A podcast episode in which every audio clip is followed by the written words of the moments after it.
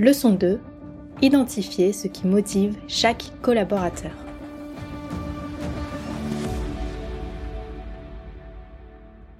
Après avoir quitté Chypre pour poursuivre un MBA aux États-Unis, Marina part à la recherche de son premier emploi. Ce sera dans l'industrie pharmaceutique et plus précisément chez Merck ou MSD en Europe.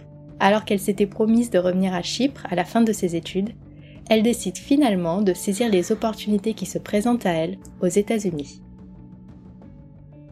L'MBA nous proposait d'aller dans des différents congrès d'emploi où euh, les entreprises avaient des stands et ils interviewaient des étudiants du MBA de certaines écoles dont Penn State faisait partie.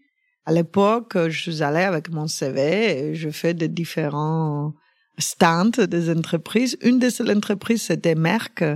Et c'était intéressant parce que le, CEO de Merck, à l'époque, c'était pas encore le CEO, mais il faisait partie de ici, Ken Fraser, il était un alumni du Penn State.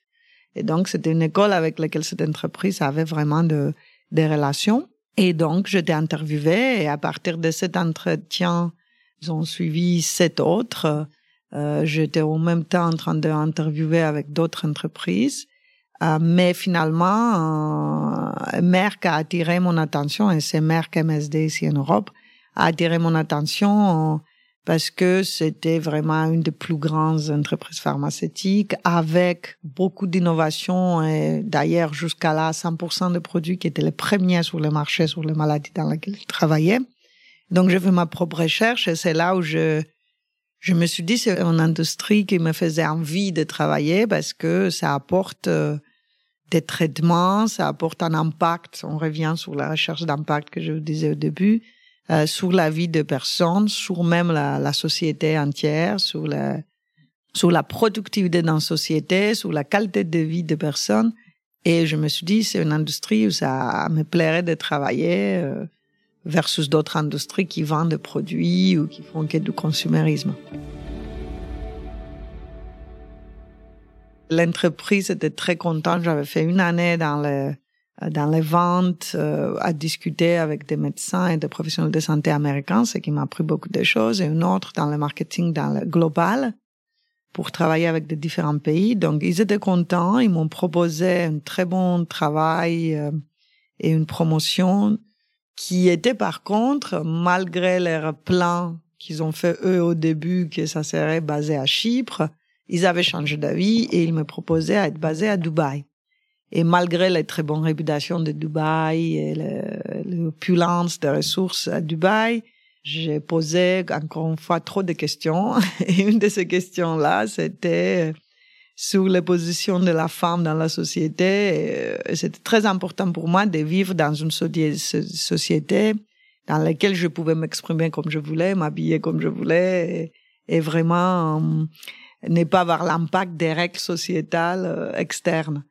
Et donc, comme j'ai expliqué ça dans, dans l'entretien, on a vu un échange euh, et je dis que je préfère revenir à Chypre et, et ne pas poursuivre avec l'entreprise. Et ils étaient assez ouverts d'esprit à comprendre et à vouloir me proposer un travail à Paris pour travailler pour l'Afrique et vivre à Paris. Et à l'époque, la seule euh, connaissance que j'avais de Paris, c'était les voyages que j'avais fait à 16 ans avec l'école.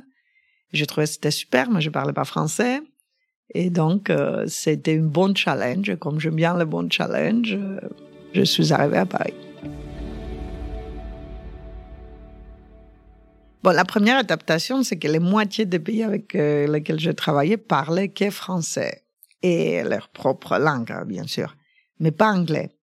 Et l'autre moitié parlait anglais et donc je devais, euh, l'anglais c'était plutôt facile, mais ici je devais m'imprégner de de la langue française et il y a une chose que j'aime pas avec toute mon adaptabilité, je n'aime pas massacrer une langue, donc je ne parle pas bien. Et quand je ne peux pas parler une langue, je ne parle pas. Donc euh, pendant les premières euh, je dirais 18 mois. Les premiers six mois, j'ai évité de parler parce que je parlais vraiment très mal. J'ai jamais pris de cours. C'était juste quelqu'un qui venait discuter avec moi. Pendant, je pense, après les premiers six mois, je comprenais de plus en plus, mais je parlais pas bien jusqu'à, je pense, le premier, après les premiers 18 mois. Et donc, je disais que je faisais comme des, des films où on met toujours euh, euh, à l'époque, on mettait toujours une jolie fille qui fait juste ça pendant que tous les autres discutent. C'était un peu ça, ma vie de première 18 mois. Donc, l'adaptation à des différentes cultures, je, je pense que c'était une richesse de travailler avec des différents... C'était pas toute l'Afrique, c'était que six pays euh, dans le cas de MSD. Mais c'était une richesse parce qu'ils avaient une différence de culture. Euh, j'ai dû comprendre comment travailler avec la culture de l'île de la Réunion, la culture algérienne, la culture tunisienne. Euh, après, je travaille aussi avec le Moyen-Orient et plein d'autres cultures.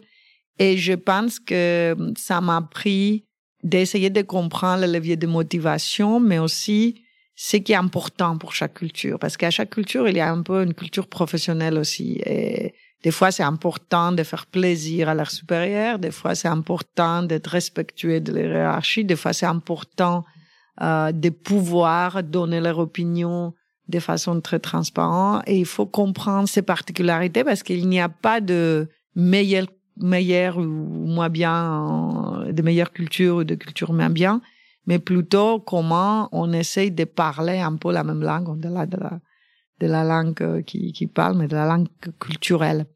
Et ça m'a appris de chercher de différentes façons pour faire avancer le même projet dans de différents pays, par exemple. C'était très enrichissant pour moi. D'ailleurs, c'est ça qui m'a donné l'intérêt d'aller faire un master en sociologie ici en France pendant mon travail, parce que j'ai adoré travailler avec de différentes cultures et de différentes organisations de personnes. Euh, je me rappelle, euh, je suis arrivée, je travaillais dans les dans le bureau ici en, en France et il y avait quelqu'un qui était responsable de, de toute la, toutes les activités promotionnelles qu'elle préparait pour tous les pays basés ici en France. Et c'était quelqu'un de très expérimenté qui faisait du très bon travail. Et donc, je l'ai rencontré juste à mon retour des États-Unis. Euh, on s'est mis d'accord sur ce qui devait être préparé pour la retour de cycle trois mois après, et ça devait être préparé pour que moi je le prenne dans l'avion et je vais à l'île de la Réunion avec. Donc on s'est mis d'accord sur euh, quelle serait l'aide de visite, quels sont les messages promotionnels, quelle serait l'image. Et elle avait, elle était responsable de la production. Donc euh, un mois et demi avant, je vois le planning où elle était. Et après, je me suis dit, elle a tout bien sous contrôle. Et euh, j'attends la dernière semaine avant mon voyage. J'arrive cette dernière semaine je lui dis, est-ce que le, matériel est prêt? Et là, je me prends une réaction émotionnelle que j'ai jamais vue aux États-Unis où j'ai travaillé pendant deux ans, où la personne marche dans le couloir et crie une autre voix et elle va jusqu'à dire, la princesse m'a donné une mission et maintenant elle attend que je le délivre et euh, il avait aucun intérêt dans ces derniers deux mois à me demander comment ça se passe. Et en fait, c'est très différent de la culture professionnelle américaine où on se met d'accord sur quel est l'objectif, on se met d'accord sur les timelines et après on attend le... Il y avait un besoin que je complètement, malgré mes origines méditerranéennes, n'a pas eu, d'être proche à la personne, euh, comprendre quels sont les. Bah, on avait une relation autre que professionnelle, mais même sur les projets, de lui poser des questions sur comment ça se passe, mais de façon informelle.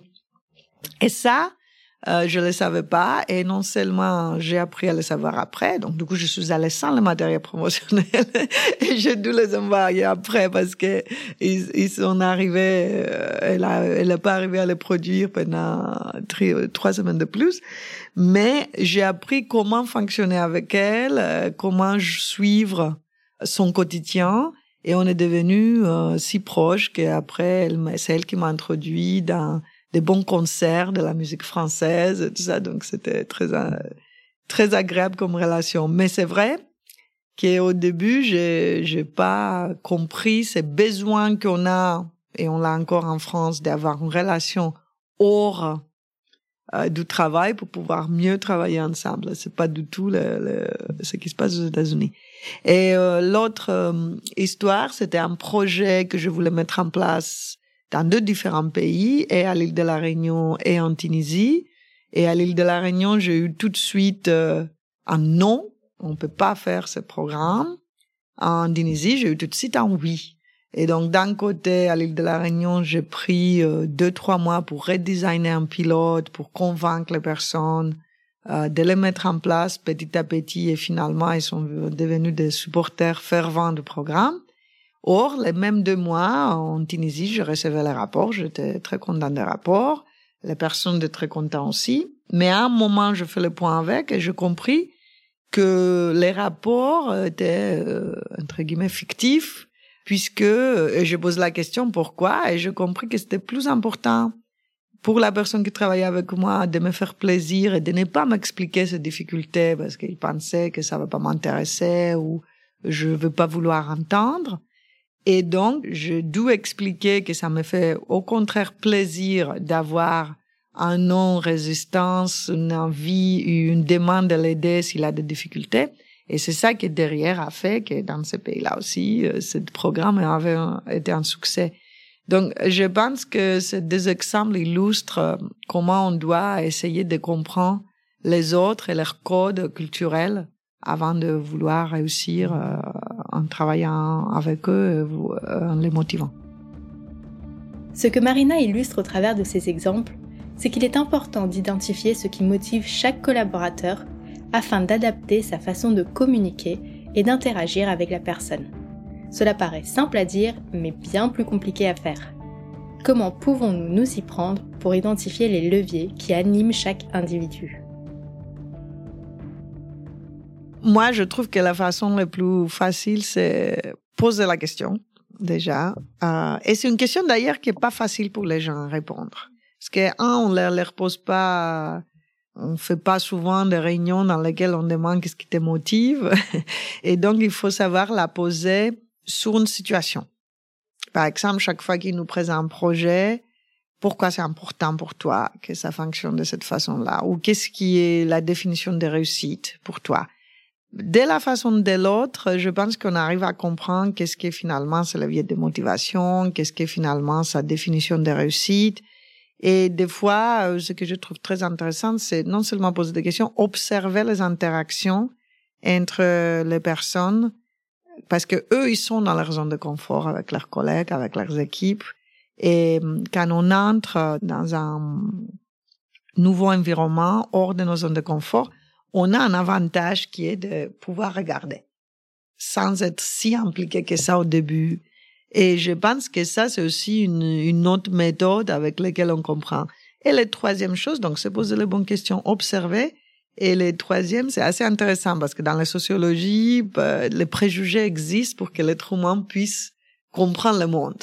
C'est pour ça que les préjugés existent dès le début. Donc, euh, essayer de ne pas avoir de préjugés est impossible. C'est la façon qu'on apprenne.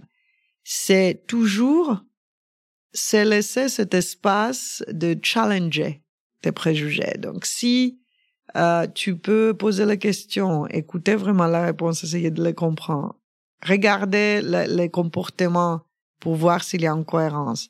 Et troisièmement, même si on utilise le préjugé pour comprendre, c'est se challenger en, en, soi en disant est-ce que là je suis en train d'interpréter ou c'est vraiment ça qu'ils m'ont dit ou qu'ils essayent de faire? Merci d'avoir écouté cette leçon du podcast Mentor. Ce podcast est produit par Medcheck Studio, le premier studio français spécialisé dans les podcasts santé. Pour continuer à suivre l'actualité du secteur de la santé et découvrir des portraits de décideurs, nous vous encourageons à faire un tour sur le site de Pharmaceutique. Si cet épisode vous a plu, n'oubliez pas d'en parler à vos amis, à votre famille ou à vos collègues. Nous pouvons tous apprendre et être inspirés par les grands leaders de la santé.